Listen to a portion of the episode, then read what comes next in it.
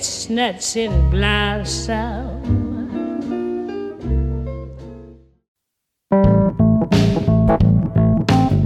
Bom, gente, assim começa mais um episódio do Odisseia Cast e, né, mais uma vez aí o Odisseia Cast nas cabines, né? Dessa vez nós vamos falar de dois filmes, né, que nós vimos, que é o primeiro, Senhora Harris vai a Paris, que é do diretor Anthony Fabian, que também é, é, adapta aí o, o, roteiro. E vamos falar também de Mundo Estranho, né? Uma animação aí da Disney. E, bom, vamos começar com Senhora Harris vai a Paris. Eu vou deixar, né?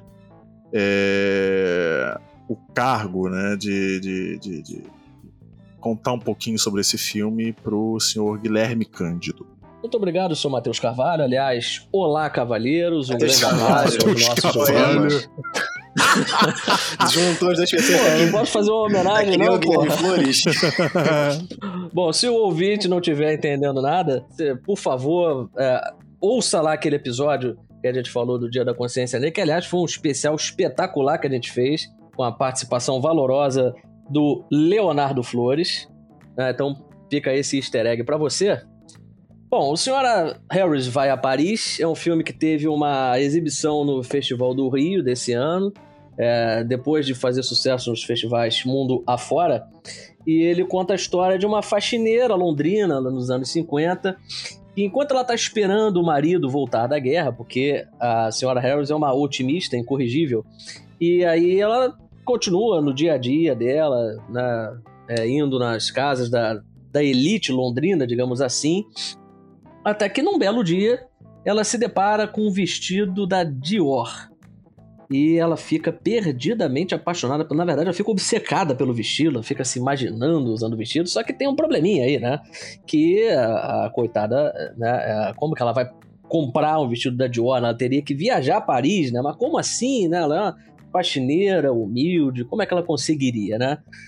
E aí é, o filme ele se desenvolve a partir dessa ideia é, e, é, e, tudo é canalizado na figura dessa senhorinha simpática interpretada pela Leslie Manville, que coincidentemente mais uma vez está envolvida com alta costura, né?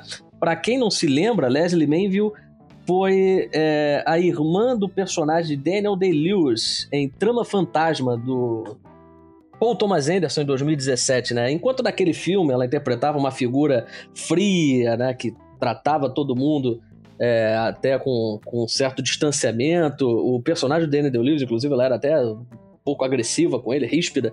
E nesse filme ela tá completamente diferente, é uma senhora muito simpática, carismática, tá sempre querendo ajudar os outros, tem sempre uma palavra de conforto, tá sempre dizendo que a pessoa precisa ouvir.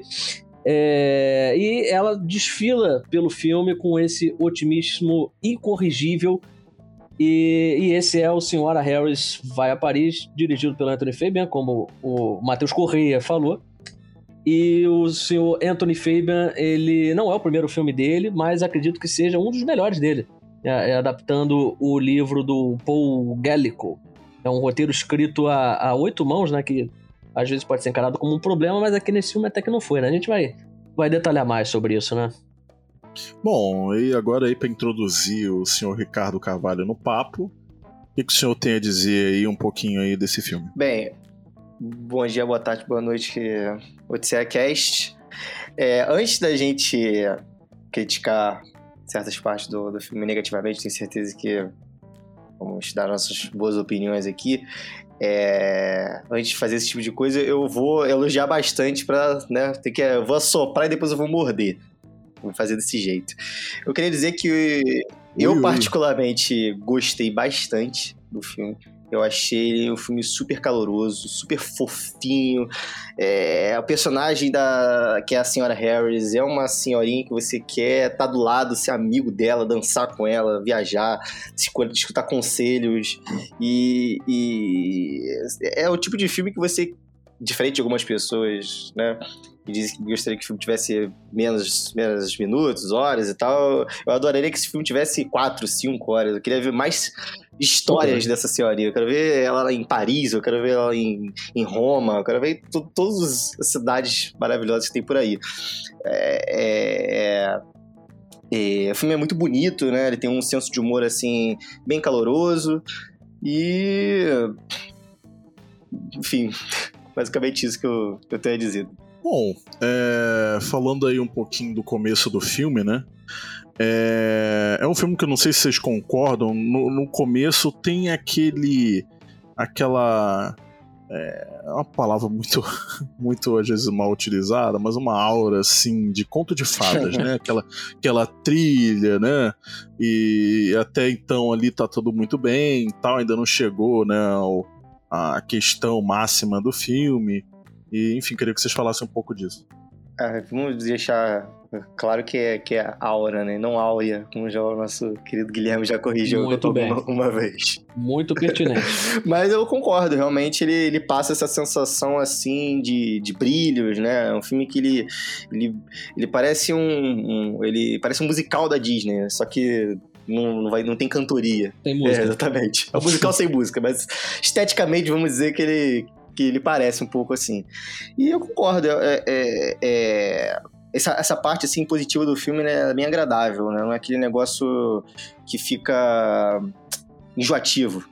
É, chega um momento que te, te agrada bastante. É, fora em alguns momentos que ó, o filme cheio de, de, convenções e alguns clichêzinhos básicos aqui que, que atrapalham um pouco, mas essa parte meio conto de fada eu gostei bastante. Eu acho que é, o filme ser construído em cima dessas convenções, até que isso não atrapalhou muito a minha experiência. Até porque o filme ele, ele é feito sob medida para ser um aquilo que os americanos chamam de feel good movie, né? uhum. né? Aquele filme que é feito para o espectador se sentir bem. Concordo. O que me incomoda, de fato, é porque o roteiro ele é, ele é inteligente, porque ele adiciona a questão da sorte, né? Porque a senhora Harris é uma pessoa que.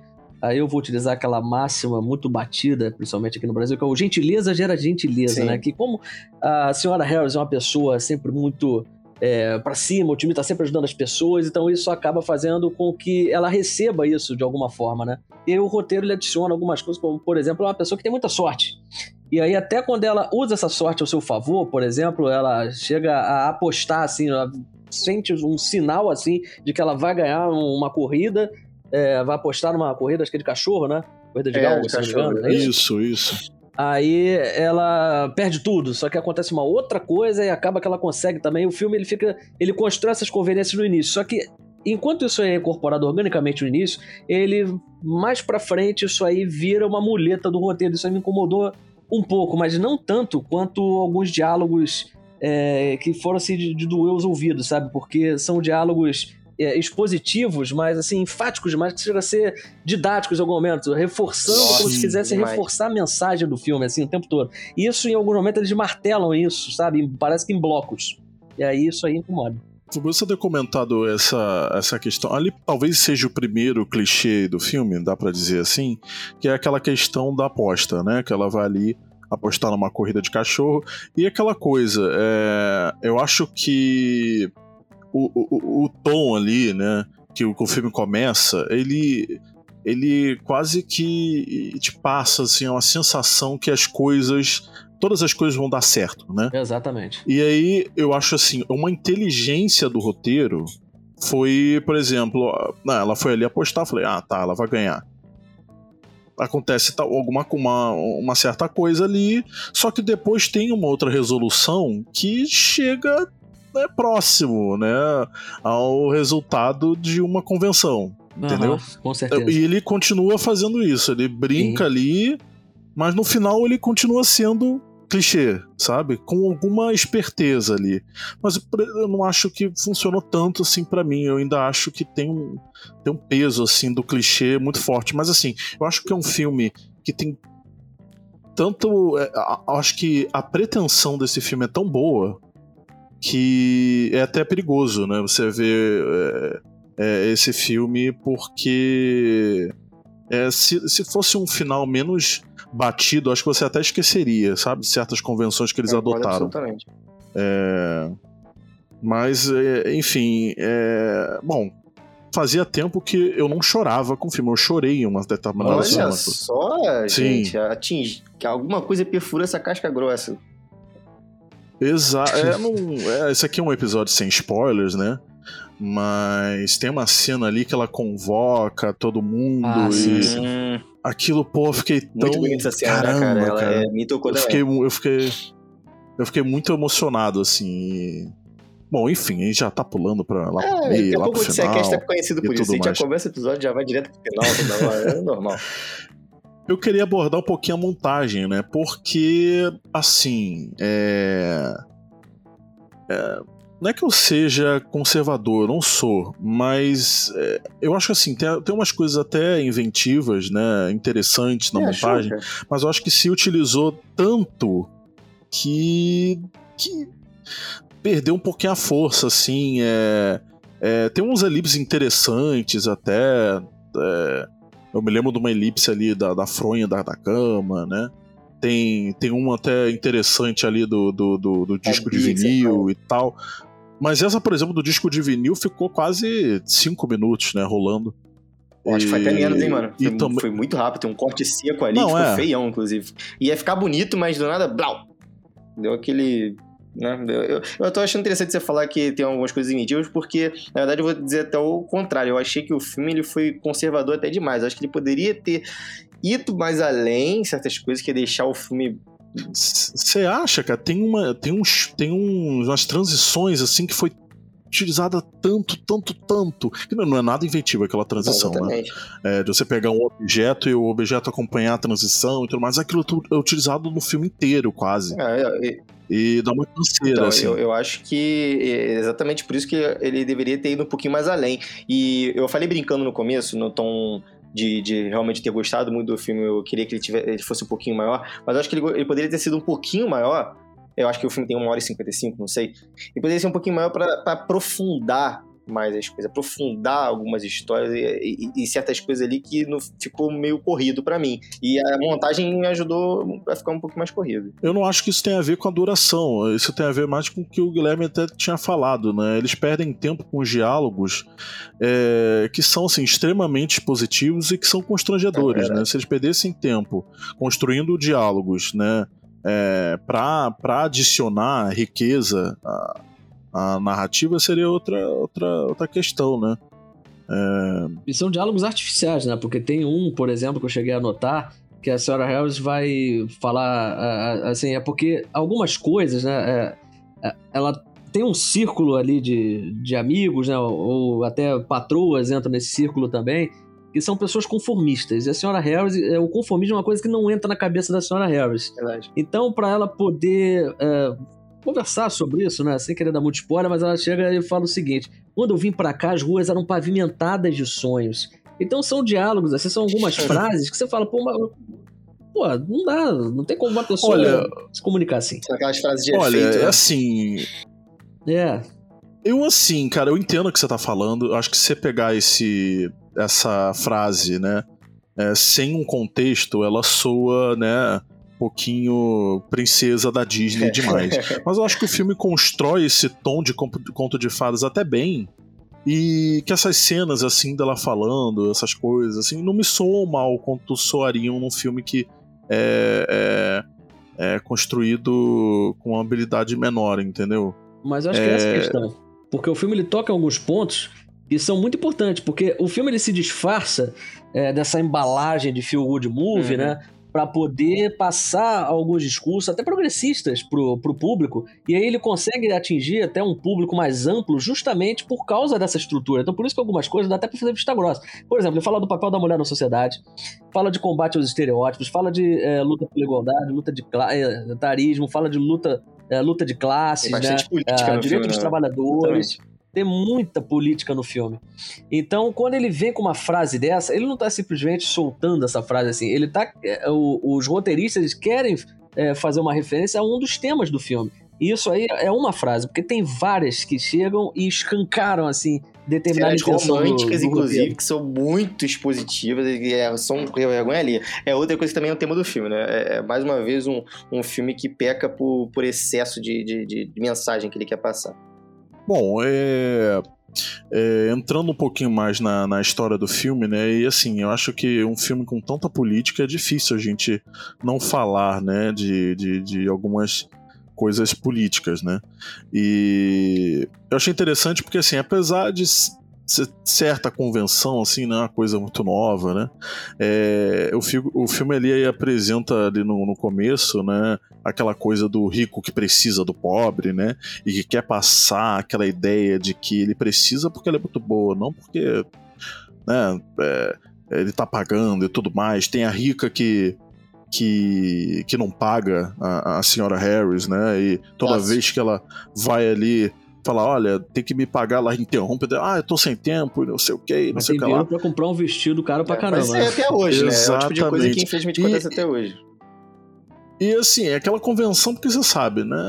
Bom, a senhora Harris vai, pode voltar mudada e mudar essa situação, né? E acontece. É, mas assim, eu acho que é até importante aí pra, pra história ter esses exemplos. Aquela cena assim, de uma linda mulher, né? Que ela volta na loja e mostra que ela tá boladona. É, exatamente.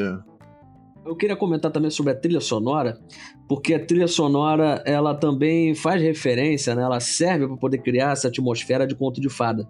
Porque esse filme, né, acima de tudo, o tom lúdico dele, é, além, você comentou da montagem também, eu acho que tem algumas decisões, principalmente da direção, é, para poder ilustrar a obsessão, né, a paixão que a senhora Harris sente pelo vestido, né? Eles um efeito ali para poder mostrar que ela tá, né?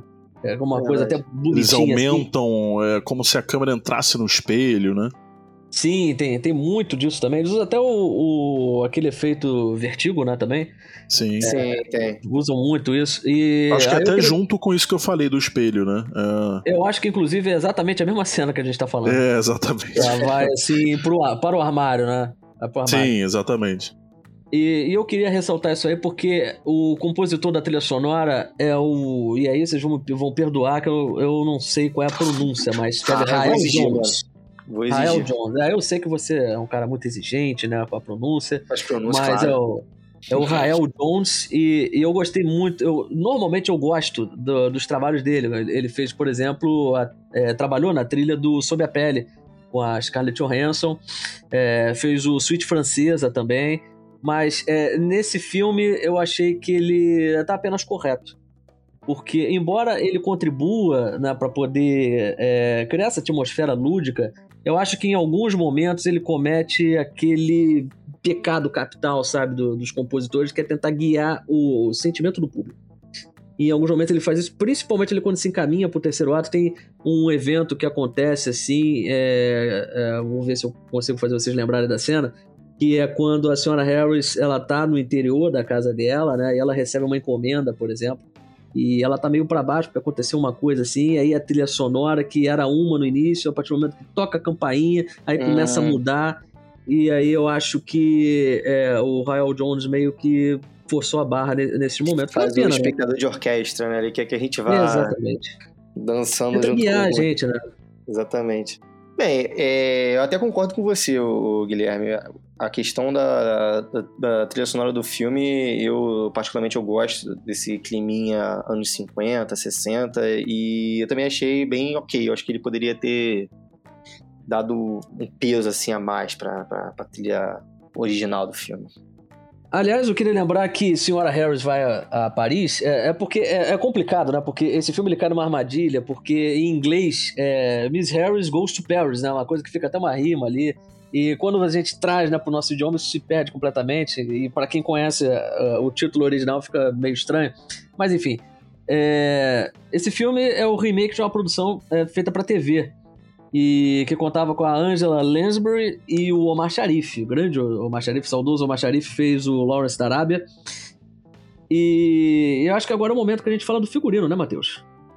Exatamente, cara. Assim, eu acho que é impossível, né, não, não, a gente, né, não tecer nenhum comentário sobre, sobre o figurino desse filme, né? Aliás, né, até porque nós estamos falando da Dior, né?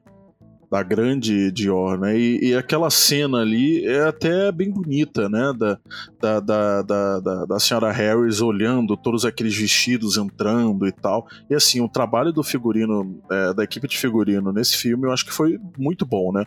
Não só é, nesse momento, né? Quando a Dior chega ao filme, né? Com, com toda a potência, mas é, é, mostrando também, né, que é muito papel do figurino, do design de produção, mostrar em que época nós estamos, né?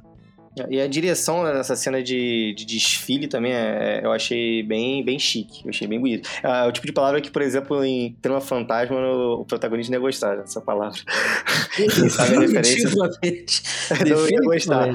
Mas me lembrou muito também é, a cena do Trama Fantasma, quando vem a cena dos desfiles. Óbvio, né, que com o Paul Thomas se fazendo, é, aquela cena é trilhões de vezes mais bonita. Mas esse filme não deixa de ter a sua classe. Eu achei lindíssima essa cena, junto com a é, Miss Harris e o seu companheiro ali que estava do lado dela. É, também estava fazendo uma dupla muito fofa de se, de se apreciar. Tava um ótimo ritmo ali de, de atuação, tava gostando bastante. Eu acho interessante a gente comentar agora essa questão da, da atuação, elogiar o trabalho do, é, principalmente dessa cena, porque a responsável, a figurinista do filme é a Jenny Bevan, que já recebeu várias indicações ao Oscar, já ganhou três vezes, a, a, o último Oscar dela, inclusive, é, foi ano passado. Ela ganhou o Oscar por Cruella. Então ela é a detentora do, do Oscar de melhor figurino, e eu acho, né, ouso dizer, que ela se apresenta como uma forte candidata a ganhar de novo. Com porque é um trabalho realmente magnífico é, parece que os figurinos eles contam histórias próprias, né? Porque, e aí eu acho que é, o momento também da gente falar do design de produção, claro. É, querendo voltar a falar do figurino, é perfeito, mas é porque esse filme ele pega, por exemplo, a, a paleta de cores né, da fotografia, ela vai muito na, na questão do. É, é uma coisa assim meio esverdeada nas cenas interiores. Isso aí vai ao encontro do design de produção, que ele pega o verde como a, a cor master. Se vocês repararem, quase todas as cenas tem pelo menos um elemento que é um verde ali, que é uma coisa. Um, aí me perdoe, porque pra cor. para nome de cor eu sou péssimo. Mas é um verde, um verde água, assim, mais ou menos. Todas as cenas, ou quase todas as cenas, tem pelo menos um elemento assim. Então, quando às vezes a senhora Harris está usando é, um avental verde, e aí isso aí combina com algum elemento de cena, seja um estofado, seja um papel de parede. Até seja na própria cena, né, dos vestidos da Dior, ela tá com, com uma camisa ou com uma camisa social, não sei exatamente, mas é nesse tom de, de, de verde. O vestido que ela acaba gostando, né, que tá até no pôster do filme, não chega a ser um spoiler, é, num dos pôsteres do filme, ele é verde, só que é um verde mais vibrante, né? Isso aí mostra, é aí que eu, que eu falo que ele conta uma história própria, né? Porque a senhora Harris começa de um jeito, figurino começa de um jeito e termina daquela forma vibrante, né? O vestido que ela gosta realmente tem, tem uma cor vibrante, né? Inclusive, as cores do, dos vestidos fazem muito sentido com, com a personagem que ela tá sentindo, né? É, essa questão da paleta de cores do verde e tal, vocês me corrijam se estiver errado, mas acho que o verde ele significa esperança em certos aspectos, assim, e combina uhum. com o, o, as coisas que vão acontecendo com a, com a, personagem. Ela é cheia de esperança, a sorte também, né? O, o trevo é verde, tem toda essa uma questão ali que conversa bastante. E o filme fica brincando também muito com isso, quando a gente já falou do, da sorte, do azar. Então é bem, bem relevante realmente a questão das cores, né? Principalmente quando a gente está falando de, de uma série de vestidos, de, de moda e são, é tudo muito bonito aos olhos. É, gostei bastante dessa, dessa interação da, da personagem da Ada Harris com, com essas cores e vestidos.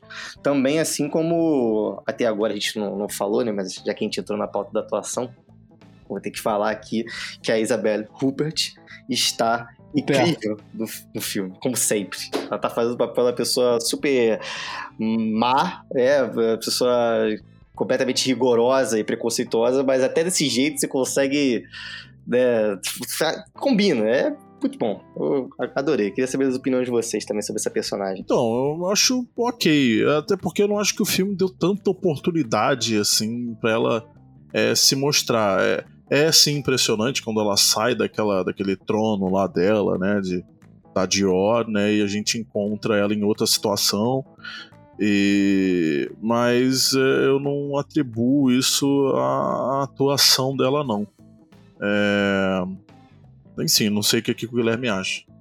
Olha, eu como um grande fã da Isabelle Huppert, inclusive uma das minhas atrizes favoritas, mas ela... Também quando é ela faz uma personagem é, do bem ela é boa demais. Só que quando ela faz uma personagem má, ela é melhor ainda. É uma coisa impressionante. Essa mulher, é, ela faz em cena, né, cara? Ela faz aquele tipo de personagem que você parece que adora odiar ela, né? Exatamente. Sentido. É, é, em alguns momentos, é, ela me lembrou, assim, a, a alguns olhares, assim. Eu posso estar completamente maluco, mas ela me lembrou a Glenn Close do, é, do 101 Dálmatas, mas ela faz. A... o problema é que a vilã, ela tem uma visão de mundo assim que, sabe, é tão tacanha, né? Ela é uma, uma pessoa tão desagradável que às vezes ela pode soar até unidimensional.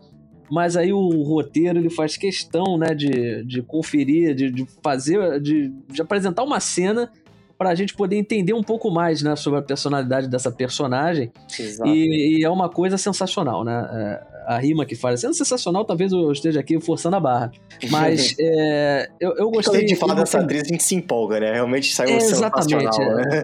é. Ela é sensacional, ela é uma atriz fantástica, mas enquanto ela tava né, na, é, é uma personagem de um tom só, né? Soa unidimensional em vários momentos, porque ela faz basicamente uma coisa durante grande parte do filme até ela ter é, uma determinada cena. Mas é a partir dessa cena que eu acho que a personagem é, é, ganha vida, de fato. Sim, e sim. aí eu acho que Isabelle Rupert, ela entrega tudo que se imagina, e até porque é uma dupla né, fenomenal, né? Leslie Manville e Isabelle Rupert atuando ali é, é, é um prazer para qualquer é, cinéfilo. E eu queria lembrar também um detalhe, né? Porque o filme ele meio que humaniza a questão do, do Dior, né? Porque ele tinha tudo para o filme tinha tudo para colocar o Dior num pedestal, nem mostrar muito ele, mas esse filme não, ele faz questão de até humanizar né, a figura do, do Dior, ele, ele aparece no filme até com cabelos brancos, já numa forma assim não muito é, glamurosa. E aí eu queria saber o que vocês acharam dessa forma que o filme encontrou de mostrar o, o Dior. Olha, eu. É que o Ricardo comentou, né, sobre. Aliás, vocês dois comentaram, né? Nós comentamos sobre o, os diálogos, né? Que às vezes falta, né? Falta, falta conteúdo. Eu, Falta tem um alguns tempero, né? personagens. É, falta um tempero. Tem alguns personagens é, é, coadjuvantes, assim, que. É, você nem lembra muito, sabe? É, o, o Christian Dior, é, ele tem duas é, frases no, é, no filme inteiro, né? E as duas devem ter é, duas palavras.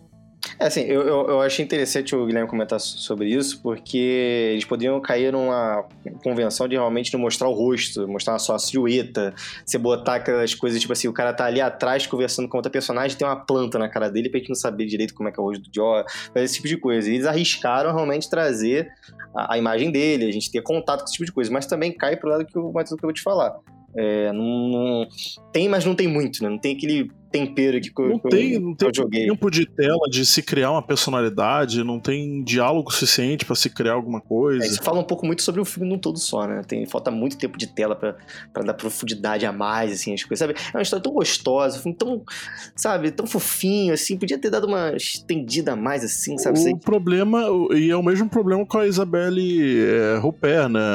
Eu não acho que ela fez um, um, trabalho ruim. O problema é que é aquela coisa da, da unidimensionalidade, né? Você fala, ok, ela fez bem o que foi proposto a ela, mas não tem nenhum breakthrough, sabe, da Isabelle Rupert e tal. E até no momento que a personagem dela muda, né, de tom, é... de novo você sente o impacto, obviamente, mas eu acho que por outros motivos, né, pelo figurino, pela maquiagem e tudo mais, não, né, pelo trabalho da Isabelle Rupert, porque o filme não dá esse essa oportunidade. E acaba que acontece isso com quase todo mundo, né? É, eu acho que a senhora Harris é, é, a única ali que, que você fica feliz com a atuação dela também, é, somente, né? É. É, enfim. Eu não sei se o Guilherme quer falar mais alguma coisa, eu queria voltar um pouquinho um momento antes, né, desse do, da Isabelle Rupert aparecer, dos, dos, do, do do, do Christian Dior aparecer e tudo mais. E, e voltar um pouquinho para a questão de quando ela pisa em Paris, né? E, e, e é muito interessante é, é, quando, quando ela chega a Paris, porque ela já se se, se vê é, num lugar com greves, né? Tem um momento que ela está conversando é, com o personagem, ela fala, mas meu Deus, os faxineiros estão em greve. E aí o personagem, né, é, confirma e fala assim, não, aqui na França o trabalhador é o rei, né? E, e, e é interessante né, essa mudança aí de, de aspecto quando ela quando ela chega na, na, na França, né? E o filme É um choque de realidade, né? É, Quando ela chega na Sim. Dior também, né? Porque isso aí deixa ela até um pouco mais empoderada dela ter a- as atitudes que ela teve ali na hora, né? Ela se sente mais. é, se sente mais forte, assim, de, de, de- de- das atitudes que ela faz quando ela entra na, na Christiane Dior. É claro que ela entra por um, por um acaso ali, que o, o ouvinte vai ver quando assistir o filme, mas tem uma certa discussão que acontece depois que eu acho que essa convenção toda, da primeiro impacto que ela teve, em primeiro impacto que ela teve ao chegar em Paris ajudou um pouquinho também, né? Tenho certeza. Aliás, é uma curiosidade. Vocês viram um ator que é muito parecido com o Hugh Grant, cara? Ou só, só, só fui eu? Pô, cara, É uma Lucas Bravo. Exatamente. Eu olhei ele de longe e falei, gente, será que. Será que agora que fizeram a técnica. falou, realmente... Será que fizeram a técnica do, técnica do irlandês nele e, e é o Hugh Grant mais novo? Porque não é possível. É o deepfake. Mas pior que ele, você olhando no Google, né, uma foto dele, não tem nada a ver com o Hugh Grant, mas ele com aquele óculos característico, né? Do, É. do Hugh Grant, eu falei, caramba, é o Hugh Grant mais novo, não sei como, né? Foi bom você ter falado desse Lucas Bravo, é, esse ator que faz o papel do André Falvel, é, que já, né, continuando na, na linha das atuações, foi uma atuação assim, junto com a personagem da Natasha também, que me incomodou um pouquinho. Acho que a Natasha me incomodou mais ainda, na verdade. Foram duas pessoas ali que eu gostaria que vocês tecessem mais sobre isso, porque eu não gostei nada, nada das atuações. Eles, eles, eles têm uns diálogos, né? Principalmente, eu acho que o último diálogo deles, que é um pouco constrangedor, né? É, Eu ia comentar sobre a questão do Sartre, né? Eu acho que tem umas boas menções. Tem, é, pra caraca. quando Bem quando a- uma personagem tá lendo ser ou não ser, né? E o personagem, né? Acho que isso acrescenta bastante ao filme, gostei. É, eu acho que depois eles perdem o, o, o, o- o tino e, fica exagerado, fica esquisito, principalmente na cena final lá daqueles dois personagens, né? Nossa, muito, E- muito vergonha alheia, cara. E aí o personagem fala, o, o Sartre é, fala, é, fala pra gente é, pensar no caso do atendente, né? O atendente só atende ou isso é só uma expressão do que o atendente é, né? E assim, isso, isso molda também a forma que a gente pensa é, no filme, porque o tempo todo a senhora Harris é, não o tempo todo, mas tem um determinado momento que ela chega no personagem, ela percebe que aquele personagem vê ela somente como uma faxineira, né? É, e, e, e, ela, é, obviamente, é muito mais do que isso, né? Então, é, esses momentos, né? é, é, eu achei muito interessante, é até esquisito esse filme ter esses momentos, porque o resto E- é tão. isso ajudou, não só na, parte que eu, que eu complementei da, da a primeira impressão que ela tem de Paris, né, e que isso ajuda ela depois a entrar na Christiane Dior e a discussão que tem. Esses papos, assim, trazendo cultura e contexto histórico, né, porque era uma época que o Sartre estava em alta, os jovens estavam amando ler ele, estava tendo as revoluções lá na França dos estudantes, e mas não só isso, isso ajudou depois a ela a não se iludir, é, romanticamente falando. Tem umas cenas assim bem cirúrgicas que eu acho que se ela não tivesse contato com esse tipo de cultura, literatura, é, filosofia, é, é, teria passado despercebido. Mas depois que você vai tendo contato assim com as coisas mais revolucionárias, acho que ajudou ela também a passar por um momento bem cirúrgico ali do filme, é, que enfim, se eu vou falar mais, Talvez- vou dar. Talvez é, seja a primeira vez que ela teve contato com o existencialismo, né? Sim, E, exatamente. inclusive, ela no- ali perto do final, ela fala: Não, eu tô tendo uma crise existencial, né? Pra um personagem. Sim, sim, sim, exatamente. Depois essa- essa- Paris, essas tem, partes né? do filme são muito interessantes, né? São, são muito legais. E- e- enfim. Aliás, né, queria comentar, eu esqueci disso, né, quando ela chega ali na, na Dior, tem uma filha, né, de, de, de uma, uma condessa, não sei exatamente, a madame, na verdade, a Sim. madame Avalion, né, Avalon. e ela chega, Avalon, verdade, madame Avalon, e ela chega com a filha dela, né, eu falei, caramba, cara, o, o Ricardo quando vai ao cinema é igualzinho, é gótico. Muito bom, né, cara? Já tava se crescendo essa moda do gótico nessa época. Eu me identifiquei bastante. Mas também Se uma convenção, época né? assim, Eu né? já vi isso em trilhões de filmes. Quando a, quando a filha é descontente do modo de vida dos pais, ela fica gótica É, nos filmes. clássico, É, né, mano? Clássico. Acontece. A própria Quem Madame, nunca? ela usa um figurino escuro também, né? Isso aí, se vocês repararem, né? Isso é uma coisa, na verdade, fica muito óbvia, né? Que os personagens mais antipáticos, né? Justamente usam um figurino mais escuro, né? pra A gerar antipatia também, né? É, Mais porque uma vez, enquanto os outros- cores, né? Enquanto os outros usam, usam figurinos coloridos, a Isabelle Rupert ela tá quase sempre usando preto, né? Preto, cinza. Então. É, isso fica bem mais explícito na cena. Uma das cenas finais né, que acontece, que deixa o, o senhor Matheus Correia aqui emocionado.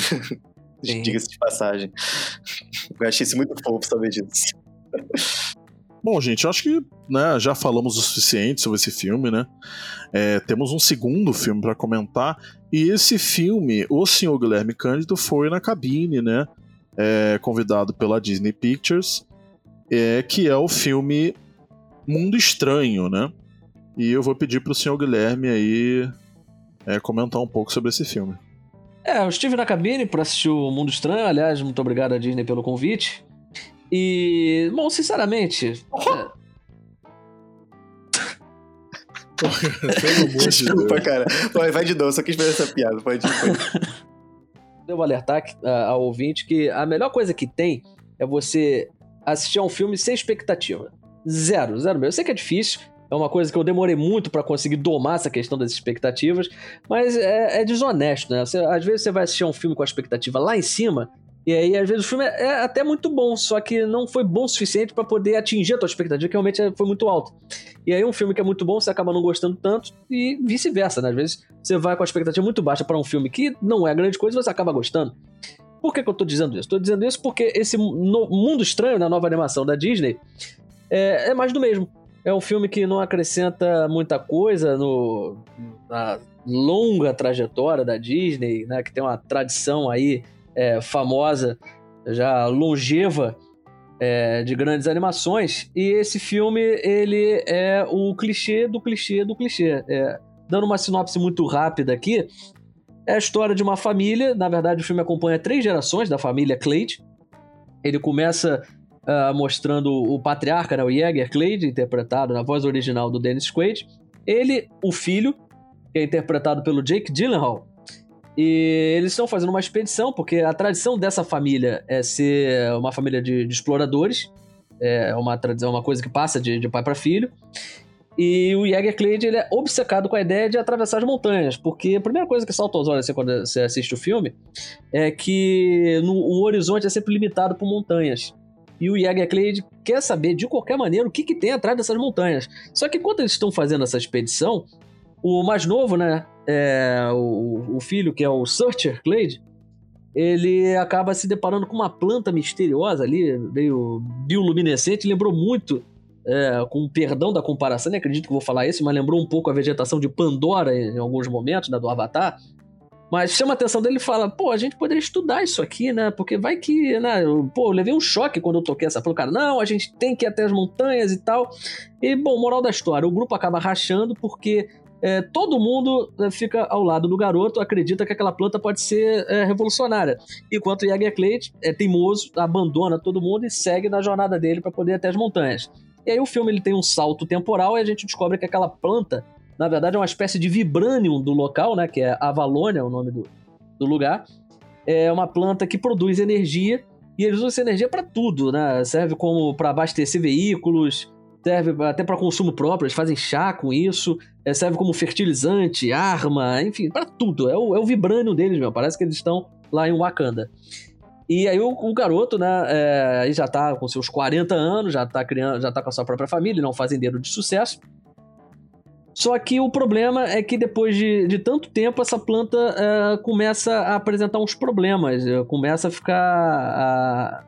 É, começa a ser raro encontrar essa planta, né? Ela começa a murchar, a planta que ao invés de emitir luz, ela fica, fica preta. E aí ele acaba uh, sendo convocado para poder ver o que está acontecendo, a tentar resolver esse problema. Aí eles entram no tal mundo estranho, né? Que vão para um túnel subterrâneo e acabam é, se deparando com esse lugar. Então qualquer semelhança com viagem ao centro da Terra né, não é mera coincidência. E a partir do momento que você tem um Dennis Quaid no elenco de vozes, é, outra comparação se torna inevitável, que o filme se parece muito com Viagem Insólita, que é, foi um, um, grande sucesso é, dos anos 80, e o Dennis Quaid é um cara que, é, para poder, é, é, como é que eu posso dizer, ele entra no organismo de uma pessoa, a pessoa ingere uma cápsula, né, encolhe ele, e ele acaba sendo ingerido por uma pessoa, e aí me mostra o, organismo, como é que funciona, né, por dentro, tá, toda uma aventura. E o filme, ele bebe muito dessa fonte. Não bastassem essas referências a esses filmes, a estrutura narrativa dele é muito preguiçosa. É toda feita em cima de convenções. E o, a estrutura do roteiro, na verdade, é, que é de um sujeito que, vocês me desculpem, mas vai ser difícil falar o nome dele, mas ele também foi responsável pelo Raya e o Último Dragão. Ele faz o seguinte: é uma colagem de sequências de ação e entre uma sequência de ação e outra, ele coloca um momento de respiro que é feito sob medida para poder colocar personagens falando entre si sobre seus sentimentos. Então você desenvolve seus personagens através de frases batidas de efeito, sabe? Melodrama. O filme fica muito meloso. E aí o filme se transforma nessa experiência. Você fica com a sensação de déjà vu o tempo inteiro. Né? E para piorar, né, o filme ele ainda investe numa conclusão que ele resume tudo que aconteceu. Né? Tem uma carta e o filme literalmente resume o que você acabou de ver. É, é, é muito triste porque a tradição da Disney, é, especialmente nos últimos anos, era de é, produzir animações que agradavam né, os adultos e as crianças. E esse filme ele é claramente voltado para as crianças. Tem um ponto, né, para não pensar aqui que eu detestei o filme, né, o que não, não é verdade, mas tem um ponto que me chamou muita atenção nesse filme, que é uma reviravolta. logicamente, não vou contar a reviravolta, mas ela ressignifica é, quase tudo que a gente viu até então e é uma sacada inteira, não é uma sacada original, não chega a ser uma sacada original, mas pelo menos para o filme, é quando ele você pensa que está vendo uma coisa, na verdade ela ganha outro significado. E aí o filme ele ganha um outro viés que para no, o nosso momento, o momento que a gente está vivendo, eu acho que é muito pertinente. E aí eu não, não vou entrar em detalhes para não dar um spoiler. Mas assim, em resumo, O Mundo Estranho é uma aventura bem protocolar da Disney é, bem aos moldes dos grandes clássicos de tudo, mas sem a mesma inspiração e nem um mundo estranho, né, como o próprio nome diz. É, de fato, ele é estranho, como o próprio nome diz, mas não, não é tão criativo, é um design que não é muito atraente e segue aquela fórmula Disney, né? Apesar de não ter músicas, né? Ainda bem, não, não parece ninguém cantando do nada, mas tem aquele é, coadjuvante que rouba a cena, tem um mascote que é feito para poder vender brinquedo, né? Tem, tem um animal de estimação simpático. E aí o filme ele vai se desenrolando, né? Então, é, tá chegando aos cinemas mais uma aventura protocolar Disney. E num ano que a gente já teve aquele Red, né? Crescer é uma fera da Pixar. E teve muita gente que gostou muito do filme, teve gente se emocionando. Eu confesso a vocês que não é um filme que eu gostei tanto assim, mas eu admito que é melhor do que esse Mundo Estranho. Não fale e... mal de Red, que eu amei demais esse filme. Ó, tá vendo? Bom. Então, temos eu aqui um fã do de time Red. que se apaixonou por Red. Muito eu fofo. somente gostei, né, de Red. Mas agora, se Red Também. é melhor que esse, é complicado. Eu acho que o Red é melhor que esse, cara, porque esse aqui, ele é totalmente genérico. O Red, É, pelo pelo que menos, você tenta falou, tem- existem trilhões de filmes assim. o Red, pelo menos, ele é um pouco Exatamente. mais criativo. Você consegue, assim, pegar vários filmes da, da Disney, até dos últimos anos, e, e- e ele tem elementos da, é, na narrativa dele que, por exemplo, A Família Mitchell Revolta das Máquinas da Netflix é um filme que conseguiu abordar isso com muito mais sucesso, muito mais inspiração, um filme muito melhor do que esse. Até o Encanto, né, o filme a- atual vencedor do Oscar de melhor animação, ele foi mais feliz na- no desenvolvimento de alguns elementos até familiares. O Scrooge da, da DreamWorks também soube de- se é, desenvolver melhor esses elementos. Então, Mas, é, é um filme que. Pois não. Esse mundo estranho, ele é só Disney ou ele é Pixar Disney? Não, ele é só Disney. Ah, então isso explica. Pô, pelo menos porque, tipo assim, é, a Pixar, a gente tava até conversando isso no off, é, ela demora muito pra acertar, mas quando ela acerta, é muito foda. E Sim. o Red, ele tem essa questão, a Pixar tenta pelo menos inovar na, na- na- nos seus traços da, da- arte, do desenho e, e- e do 3D e tudo mais. O Red, ele tem essa pegada. Ele dá uma inovada, é um tipo de traço diferente que a gente não vê convencionalmente em outros filmes da Disney ou filmes da Pixar, que tá sempre fazendo algo diferente. Então acho que vai por esse lado também, cara. O Red ele tem umas boas pitadas ali de, de criatividade. É diferente do que eu não vi esse filme ainda, mas pelo que você me contou, é, já vi história, 500 mil histórias parecidas com essa. Ele referencia a cultura oriental, né? Então ele tenta assimilar Exato. isso na, na sua linguagem. Isso aí já é um diferencial pro filme. Coisa que esse mundo estranho, ele em nenhum momento ele se dispõe a inovar em nada. Ele se contenta com o básico. E ele vai com esse básico do início ao fim. Por isso que eu tô falando que quem tá acostumado com esses muitos filmes da Disney, esse filme talvez é, ele vai gerar alguns bocejos na pessoa. A pessoa vai ter uma tendência a dormir assistindo esse filme, porque ele não acrescenta nada, realmente. A pessoa vai assistir e falar, pô, mas eu já vi isso em tantos outros filmes, sabe?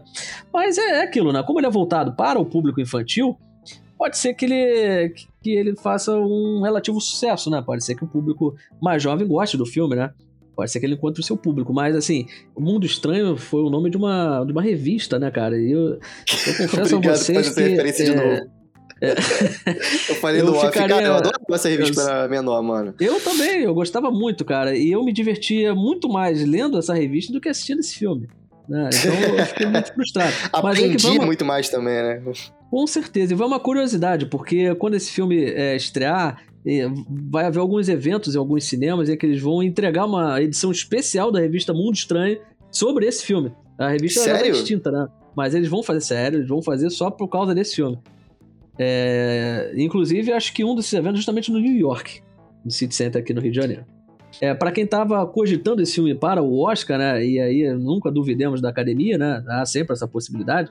Mas se ele de fato for indicado ao Oscar, eu vou ficar assim. Eu acho que teremos animações melhores, né? Então espero realmente que a academia não não não coloque essa vaga cativa da Disney, né? Porque a Disney tem uma, uma vaga cativa na academia, né? Por conta da sua tradição.